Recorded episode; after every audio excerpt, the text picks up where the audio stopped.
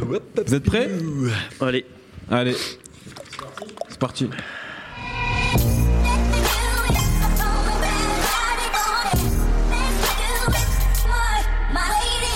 Bonjour, bonsoir à tous, c'est Mehdi Maizy et je suis très heureux de vous retrouver pour un nouvel épisode de No Fun. Et si Nipsey Hussle était le Slim Tug de 2018. Comme la star de Houston en son temps, Nipsey sort son premier album en major après des années d'indépendance, de mixtape et avec un statut de héros local à Los Angeles qui n'est plus approuvé. Alors que tout le monde le voyait exploser au début des années 2010 dans le sillage d'un The Game, Nipsey a pris son temps et a tout fait pour se construire en marge du chemin traditionnel au point de mettre sa mixtape de 2013 Crenshaw en vente au prix de 100 dollars et de réussir à récolter 100 000 dollars en 24 heures. C'est donc presque dans la peau d'un vétéran que Nipsey sort Victory Lap, premier opus qui est davantage une célébration de son style déjà aguerri qu'une renaissance de l'artiste. Outre les collaborations prestigieuses, Kendrick Lamar, Didi, YG, The Dream, Silo et j'en passe, que raconte Victory Lap sur le rap californien d'aujourd'hui? On en parle aujourd'hui avec Aurélien Chapuis et le Captain Nemo. Salut Nicolas Pellion. Salut tout le monde. Et Raphaël Dacruz. Salut à tous. Nipsey seul dans nos fun, c'est tout de suite. Alors messieurs, qu'avez-vous pensé de ce premier album en major, mais non pas premier projet de Nipsey Hussle euh, Commençons avec toi, euh, Nemo, grand amateur de rap californien. Euh, ouais, c'est vrai, surtout de Nipsey Hussle dans, dans sa carrière euh, en général. C'est vrai que, comme tu l'as dit dans l'introduction, je pense que c'est un album un peu au moins de célébration d'une époque de Nipsey Hussle, un peu d'un style euh, qu'il a quand même été le pionnier de, mettre en avant. Donc euh, un petit peu du hustler californien qui vient de la vie de gang, donc qui va pas mal parler de tout ce qui va être euh, des mecs qui se tirent dessus en Californie, mais qui a décidé de, de prendre un esprit d'entrepreneur et donc d'arriver à en faire de l'argent et euh, c'est ça qui est intéressant C'est ce qui différencie, ce qui peut le différencier d'un Wadji par exemple, qui Ouais. est, lui, il il- c'est vrai qu'il a le côté entrepreneur qui est, vachement euh, mis en avant sur ce projet en tout cas. Ouais, et puis c'est vrai que YG, même s'ils ont commencé plus ou moins au même moment, ont pas eu forcément les mêmes euh, types de carrière. Et euh, Nipsey, depuis le début, il a ce côté euh, de traîner avec les marques locales, de monter des, des business locaux. Euh, il a un magasin entre Crenshaw et Slawson depuis presque 8 ans, je crois maintenant. Mhm. Au début, c'était une boutique de marché qui est devenue au fur et à mesure une marque. Il voulait vraiment s'implanter au niveau euh, local et devenir une sorte de guide euh, spirituel, on va dire, auprès de la jeunesse euh, pour leur montrer qu'il y avait possibilité de faire autre chose que du gangbanger à, à tout savoir en faire. Et il en a fait une sorte de mantra, même si sa musique a pas évolué plus que ça. Moi, je trouve que l'album, il est dans le même esprit que tout ce Mhm. qu'on a pu entendre avant, même s'il y a une deuxième moitié où euh, il va être plus lent et il va peut-être prendre plus le temps de- d'appuyer. Mais finalement, c'est comme euh, euh, comme si tu avais des, des maximes. Enfin, ouais, il y a un bouquin que j'aime bien qui s'appelle euh, les euh, 48 lois de, de la puissance, Mhm. Power, euh, qui avait été repris par 50 Cent. Ouais. Et en fait, en ajoutant deux lois, c'est ça. Ouais, hein, ouais, pour, juste pour avoir les 50 pour lois. avoir de- les 50 lois, c'était un peu une arnaque. Mais au final, je trouve que plus ça va et plus Nipsey il va vers ça. C'est-à-dire que tu as l'impression que son, ses textes sont de plus en plus aérés, de plus en plus espacés. Et on dirait que c'est genre euh, un peu les euh, 10 euh, Enter- Entertainer Commandments, on peut dire, euh, de comment en fait s'en sortir et toujours euh, euh, arriver à aller vers un but. C'est ça qui est fort aussi, c'est qu'il a, il est toujours dans la persévérance, et dans l'endurance. Il se dit toujours, ouais, euh, le but c'est c'est de, de durer. En fait, depuis Ouais. le départ, il dit, euh, le concept c'est que c'est un marathon. Et C'est un album qui s'appelait nom Marathon, d'un projet, ouais. euh, de marathon continuous. Il a toujours ce côté un peu genre.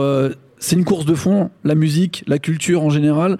Euh, ce qu'il faut, c'est arriver à trouver sa place et garder euh, euh, une direction qui puisse durer dans le temps et qui soit pas euh, un peu en dehors des modes en fait. Et là-dessus, euh, il est très relié à mon avis à des marques euh, californiennes comme The Hundreds. D'ailleurs, je vous recommande à fond d'aller voir l'interview qu'a sorti Bobby Hundreds sur le site The Hundred, qui est sorti là pour ce nouvel album. Ils avaient fait le même interview il y a 8 ans et Bobby Hundreds a développé sa marque The Hundreds. C'est devenu un truc énorme en street style et en, en street, bah, en mode street quoi. Et Streetwear. en streetwear, disons, voilà.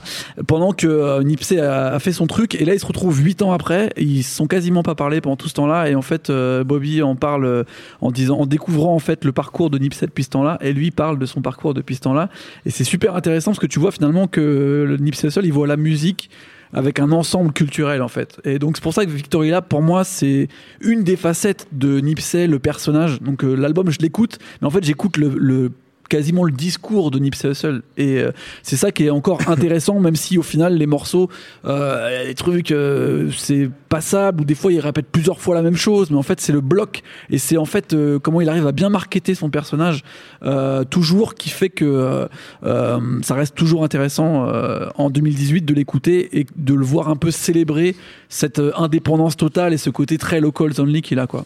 Nico bah, il a, je crois qu'il a une formule sur le disque qui résume bien euh, ce qu'il est et en même temps qui résume aussi toute une, euh, tradition de rap californien dans laquelle il s'inscrit. Il dit euh, que son disque sonne comme du Tookie Williams sur du Coltrane, c'est-à-dire d'un côté un gangster, le fondateur des Crips, et de l'autre un des techniciens et stylistes les plus importants du jazz. Et en gros, c'est vrai que dans ce rap euh, dont Nipsey est l'enfant, ce rap californien, il y a toujours eu des rencontres entre des personnages hyper bruts, hyper instinctifs, avec des, des astronautes de la musique, des, des mecs, des, des, producteurs vraiment enculeurs de mouches, euh, des geeks du son en fait. Mmh. Enfin, tu vois, Snoop et Dre, euh, Sugar Free et Quick, etc. Et euh, lui, il symbolise bien les deux facettes de ça en fait. Euh, Nemo parlait des interviews qu'il y a eu, il y a eu beaucoup d'interviews autour de, ce disque-là, de la promo de, dis- de disque-là. Et euh, Nipsey Hussle essaie de mettre des mots sur sa musique. Et ce qui est intéressant, c'est qu'il dit euh, il- qu'il veut que ce soit classe comme un album Motown, qu'il veut que ce soit sente la réussite comme Bad Boy, que ça vrombisse comme un moteur. En fait, il n'a pas un vocabulaire de, musicien académique, euh, mais il a une vision d'artiste un peu brute comme ça. Et son talent, c'est d'être allé chercher des ouvriers qui peuvent mettre, qui peuvent en fait rendre réelles ces idées hyper brutes. Donc là, en l'occurrence, euh, c'est Mike Keys qui avant s'appelait les Futuristiques, qui, qui ont un peu le côté euh, Fortiche et Bib euh, pour que les gens comprennent bien leur, leur Mm. travail de, de producteur exécutif et de d'arrangeur global du disque. T'aurais pu dire Dr. Dre, mais on est en 2018, donc. bon. C'est ça, ouais. C'est pour les enfants qui nous écoutent. Euh, et, euh, et voilà. Et c'est vrai que finalement, comme le dirait Nipsey Hussle, bah, ça vrombit, c'est classe, ça sent la réussite. Et il y a ce truc de, en fait, il n'y a pas un seul silence dans l'album. Tout est hyper arrangé, hyper minutieux, avec des pianos, des nappes, des sirènes, des notes un peu célestes comme ça, qui, en fait, qui, qui vont euh, s'emboîter un peu comme les, les mécanismes d'un moteur. En fait, tout est tout est bien fait.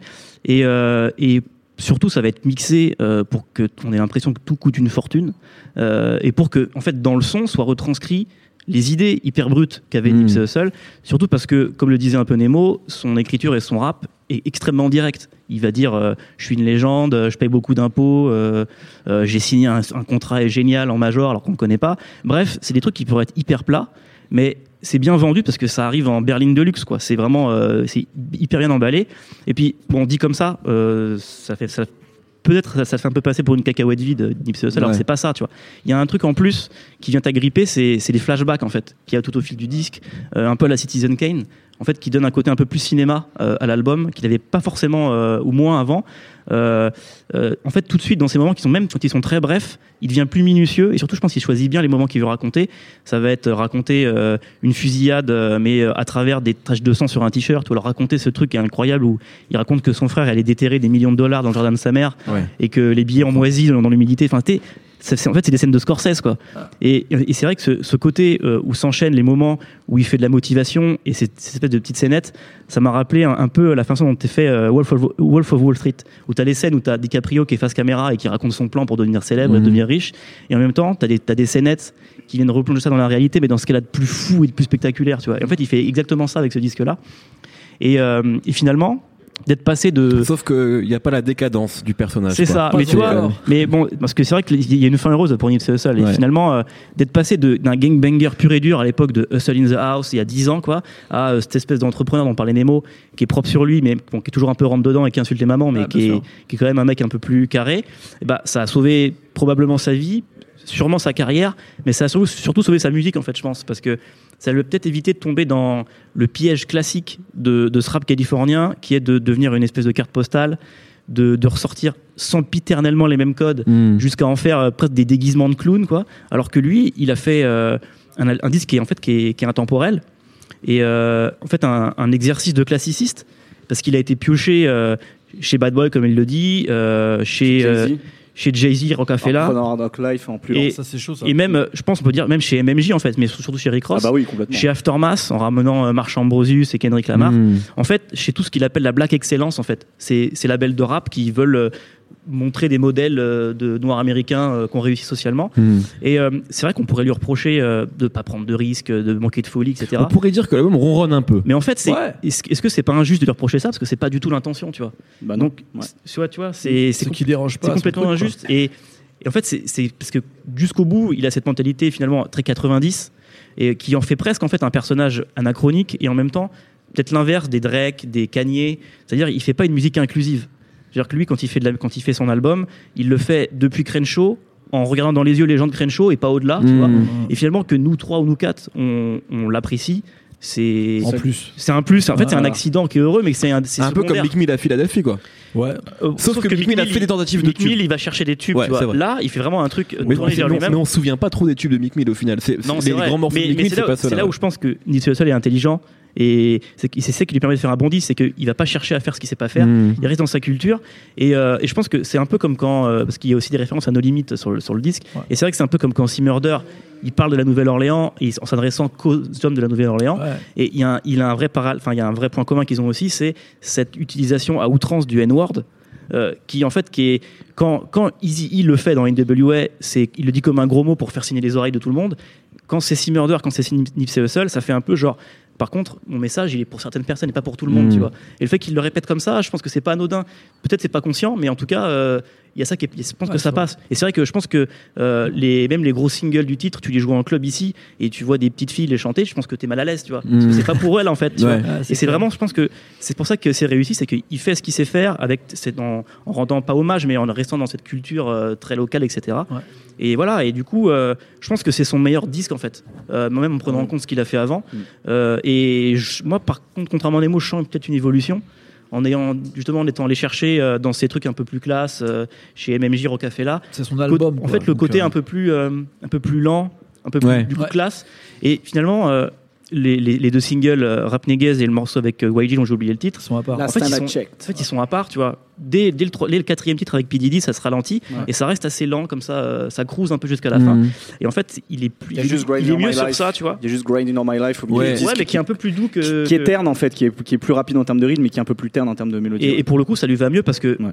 Au fil, des, au fil des écoutes, je me rends compte que Rap Niggas, qui est la première écoute, tu te prends une gifle. ah bah ouais, En fait, euh, c'est le char d'assaut. En fait, la, la prod le, le dépasse un peu. Lui, il a une voix pincée, il est, il a un peu une voix nasillarde. euh, En fait, c'est Paris Cross, tu vois.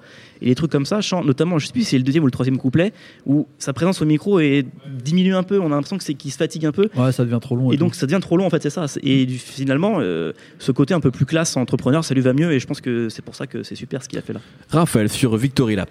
J'ai plus rien à dire, moi, ils ont tout dit, les gars là. Il y, a- y a un truc, il y a aussi une phrase euh, qui, qui, est, euh, qui est assez exemplaire, c'est qu'il dit euh, Still on plan A, Pussy Niggas on plan B. Et hum, je pense que ça résume assez bien aussi, euh, en plus de la, de la phrase que tu as citée sur Tookie Williams euh, sur, sur du Coltrane. Euh, on peut apprécier ce disque en lui-même pour ce qu'il est, mais il est d'autant plus appréciable qu'on, si on regarde cette, ce tour de la victoire, si on regarde l'ensemble de la course. Ouais, complètement. Et euh, on parlait d'évolution de Nipsey. euh, c'est vraiment, vraiment tout le parcours qu'il a eu sur le fait de vouloir faire tout euh, assez, à- à- avec ses propres codes, Seul, ouais. avec ses propres critères, qui est, qui est assez admirable quand on voit finalement ce, ce tour de la victoire. Et, euh, et tu- on parlait d'évolution musicale. Je pense que This Lawson 2, donc qui est sorti en, en 2016, qui était une sorte de, de mixtape Ouais. euh, un peu bootleg bizarre de plein de titres qu'il avait sorti, Ouais. euh, qui étaient les Marathon Mondays, je crois. En fait, il sortait un titre tous les lundis. Ouais. Euh, à partir de là, je pense qu'il y a une vraie, pas une rupture, mais une inflexion sur ses intentions, sur ce côté euh, très californien avec euh, du son ratchet, Mhm. Tel que, tel que l'a popularisé son, son, son pote YG avec DJ Mustard, mais avec effectivement des, euh, des inflexions plus, presque plus soulful en fait. Il y a quelque chose de très, de très mélodieux, et c'est là où on retrouve le son, euh, le son MMG qui, alors là pour le coup sur cet album, euh, prend, prend vraiment une autre ampleur, avec Ouais. notamment des, des producteurs comme Jake One qui, est- qui est sur trois titres, ou, ou encore DJ Khalil. Donc en fait, c'est toute cette synthèse qu'il arrive à faire qui est hyper intéressante et qui met en perspective vraiment tout son parcours de, euh, depuis, euh, depuis euh, Bullets Got No Name qui est sorti en 2005 jusqu'à Ouais. aujourd'hui Ouais, ouais. et, euh, et qui permet en fait d'apprécier. Je pense que on peut, on peut apprécier l'album pour toutes les qualités qu'on a décrites aujourd'hui, mais, euh, mais c'est d'autant plus remarquable. forcément- T'es obligé de le mettre en, en Ouais, perspective. on est obligé de le mettre en perspective il, en fait. il a appelé Victory Lab, donc euh, c'est que Voilà. lui aussi Mais- il le sait, tu vois. Mais en même temps, c'est vrai que c'est la meilleure introduction pour rentrer dans l'univers de Nipsey Hussle, parce que ce qui est quand même assez fou, c'est qu'il a créé, euh, il s'est créé finalement un personnage qui est presque cinématographique, comme on vient de le dire, avec une narration qui est extrême, parce que il a réussi euh, à durer avec des choses qui a priori devraient être casse-gueule, genre quand il sort une mixtape il y a 5 ans et qu'il dit genre j'en vends 1000 à 100 dollars, tout le monde était là genre vas-y, t'es, t'es Nipsey Hussle, t'es pas non plus un truc de fou. Et Jay-Z en a acheté 100, tu vois. Mm. Donc il y a- il y, a ce côté en fait de- d'arriver à faire des coups euh, à, à chaque moment. Là encore, il nous fait un victory lap alors qu'en fait il n'y a pas énormément de monde qui l'attend euh, à la base Nipsey Hussle et pourtant il est quatrième des ventes. Donc tu vois, il arrive comme ça à être à la fois au milieu d'un game et en même temps totalement en dehors et être un peu en dehors de, de tous les schémas qui existent et à créer son propre schéma par rapport à tout ça. Et c'est en ça que vraiment c'est unique et euh, c'est vraiment un truc qui est très californien parce que finalement il y a, comme je disais, il y a des marques ou d'autres entrepreneurs qui sont pas forcément dans la musique, qui ont la même vision des choses, de faire une sorte de truc 360 mais vraiment self-made. Et même euh, comme on disait, Kendrick Lamar finalement a cette vision-là, Tidy ils avaient cette vision-là aussi. On peut parler de toute cette époque-là où YG, Nipsey Hussle, Dom Kennedy, euh, Tidy sont arrivés en même temps et ont eu un peu cette nouvelle, euh, ce nouveau souffle en fait Oui. de, de, re- de revoir un petit peu le, le rap à travers euh, à la fois le rétro et prendre tout l'héritage de, de la West Coast et de tous leurs euh, univers comme on a dit, euh, Dre, Snoop, euh, Sugar Free, tout ça, et en même temps être complètement dans son temps avec des nouveaux codes sans forcément partir dans le tu vois le courir après le succès ou courir après les, les tubes etc ils ont vraiment inventé leur propre rythme Ouais.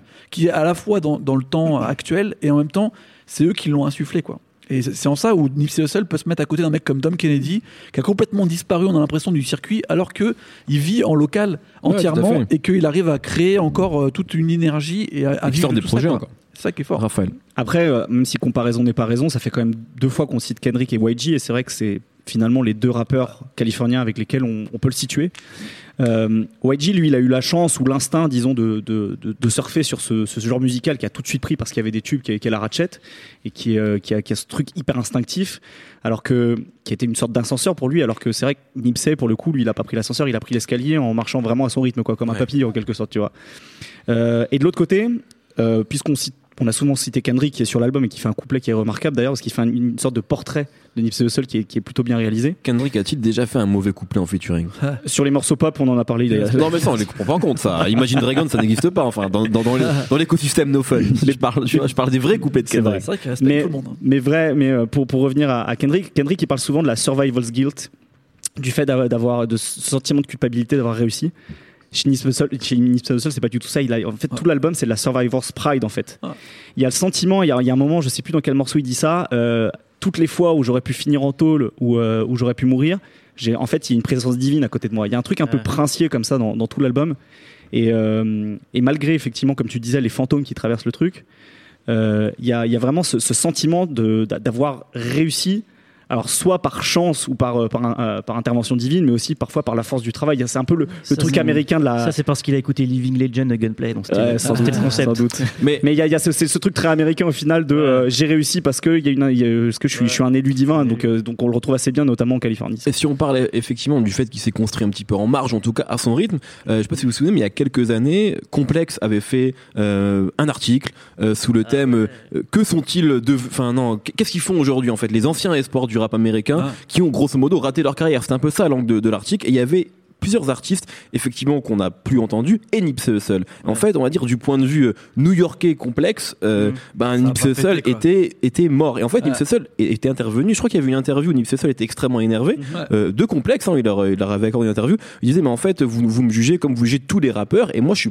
pas comme eux. Je vais faire ça à mon rythme. Mais en fait, C'est ce qu'il dit dans le Rap en fait. Ouais, complètement. Et mais c'est, il- voilà, il, il était monté au créneau et c'était vraiment insurgé contre ce type d'article-là qui, c'est vrai. Et puis nous aussi, on peut, tu vois, quand on parle des chiffres de vente de première semaine, quand on fait des paris sur qui va percer cette année, sur qui ne l'a pas fait, on participe aussi à ce jeu-là. Et c'est vrai qu'il y a tous les artistes ne rentrent pas dans ce, euh, dans, dans cette, ce créneau-là, quoi. Et Ouais, c'est le cas de clairement. Nipsey Hussle. Clairement parce qu'il a pas voulu jouer avec les règles de l'industrie telles qu'on telles qu'on les exprime quand on parle de première semaine, ce genre de choses. Et donc il est sorti en fait de ce système. Il a, il a créé son propre écosystème. C'est pas un, un écosystème unique. Il y en a plein qui l'ont fait avant lui. sûr. On citait Master P notamment. Mais en tout cas, il a été clairement dans ce modèle de euh, l'auto-entrepreneur euh, noir américain euh, qui part de rien et qui veut réussir. Il y a d'ailleurs un moment aussi dans l'album où c'est hyper intéressant. Il dit euh, j'avais j'avais des, des- j'avais des chaînes, des bijoux, des millions. J'avais j'avais des gens incroyables et j'ai fait le choix de tout revendre pour investir dans du matériel musical en fait. Et je sais plus dans quel morceau il raconte ça. Et c'est, je pense que c'est hyper représentatif justement de cette mentalité qu'il essaie de décrire sur tout l'album. Très bien. Merci beaucoup, euh. C'était donc notre avis sur l'album Victory Lab de Nipsey Hussle. C'est l'heure des coups de cœur, en lien ou pas avec Nipsey. Je commence avec toi, euh, Raphaël. euh, album, film, livre, exposition, euh, juste un restaurant, ce que tu veux. tu, parle de ce que tu veux. Eh ben, on va rester dans la zone entre Slowson et Crenshaw avec un, un rappeur qui, pour le coup, lui, a, a pas vraiment réussi à péter, mais qui, euh, qui, est- qui est assez influent là-bas. C'est Joe Moses. Ah oui. Euh, alors, il essaye de, de relancer un petit peu euh, sa carrière, de mettre un, un coup de défibrillateur avec un, un single avec Future que je trouve assez banal. Euh, par contre, je vous recommande de réécouter son album de 2015 qui s'appelait Bracken, euh, qui est pour le coup du, pur son de là-bas, c'est-à-dire entre, euh, entre le son gangsta, gangsta rap et le son ratchet. Joe Moses, c'est vraiment un, un gros bourrin. Euh, il te raconte toutes les histoires de, de crapules du coin. C'est la première fois que j'entendais un mec comme RJ qui commence à être de plus en plus fort aussi à Los Angeles. C'était sur cet album-là. Euh, bref, voilà. Je vous recommande vraiment cet album de Joe Moses, Bracken. Nemo.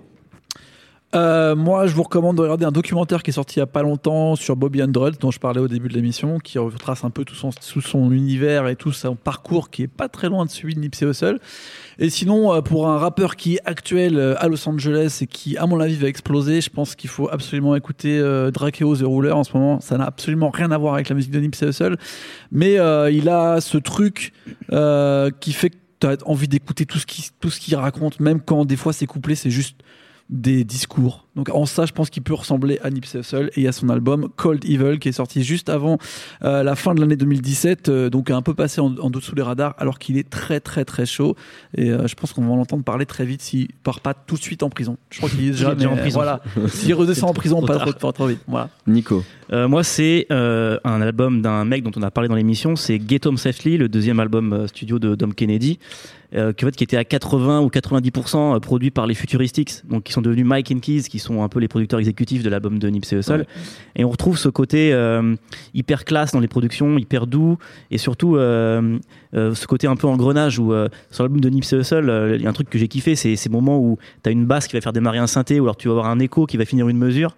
C'est vraiment un truc d'enculeur de mouche, comme il kiffe là-bas euh, en Californie, tu vois. Et il y avait déjà ça un peu sur le truc de Dom Dom Kennedy. Dom Kennedy, moi, c'est un rappeur qui ailleurs me fait me fait un peu chier parce qu'il est très mou, c'est le côté un peu lifestyle, etc. Mais là, avec ça, il devient un peu smooth. C'est c'est- c'est hyper beau comme, comme album, c'est c'est- c'est- c'est assez long, mais on est pris du début à la fin, donc je le conseille si vous avez aimé Nipsey Hussle, écoutez Get Home Safely. Très bien, merci beaucoup messieurs, merci Raphaël, merci Nico, merci Nemo, merci Quentin. À la technique, retrouvez-nous tous les vendredis sur SoundCloud et Apple Podcast euh, pour assister aux prochains enregistrements publics. Ça se passe sur binge.audio. La semaine prochaine, on quittera Los Angeles pour aller visiter Genève. Ouh, Eh oui, eh ben, très belle ville. À la semaine prochaine. Binge. Salut, c'est Victoire Tuaillon. En attendant le prochain épisode de No Fun, je te propose d'écouter Les couilles sur la table, mon podcast consacré aux hommes et aux masculinités. Dans le cinéma, dans, dans la littérature, on présente toujours l'homme noir comme celui qui va venir euh, satisfaire euh, la, la dame blanche. On a tellement peur que les hommes prennent le pouvoir sur le corps des femmes qu'on leur dit c'est pas votre problème et que du coup toute la responsabilité de la contraception et d'une grossesse non prévue repose sur les épaules de la femme. On est stigmatisé quand on a un trop gros sexe, on est stigmatisé quand on en a un trop petit. En fait, ça les rend dingues, ça les rend fous. Les couilles sur la table, à retrouver un jeudi sur deux sur binge.audio et sur toutes les applications de podcast.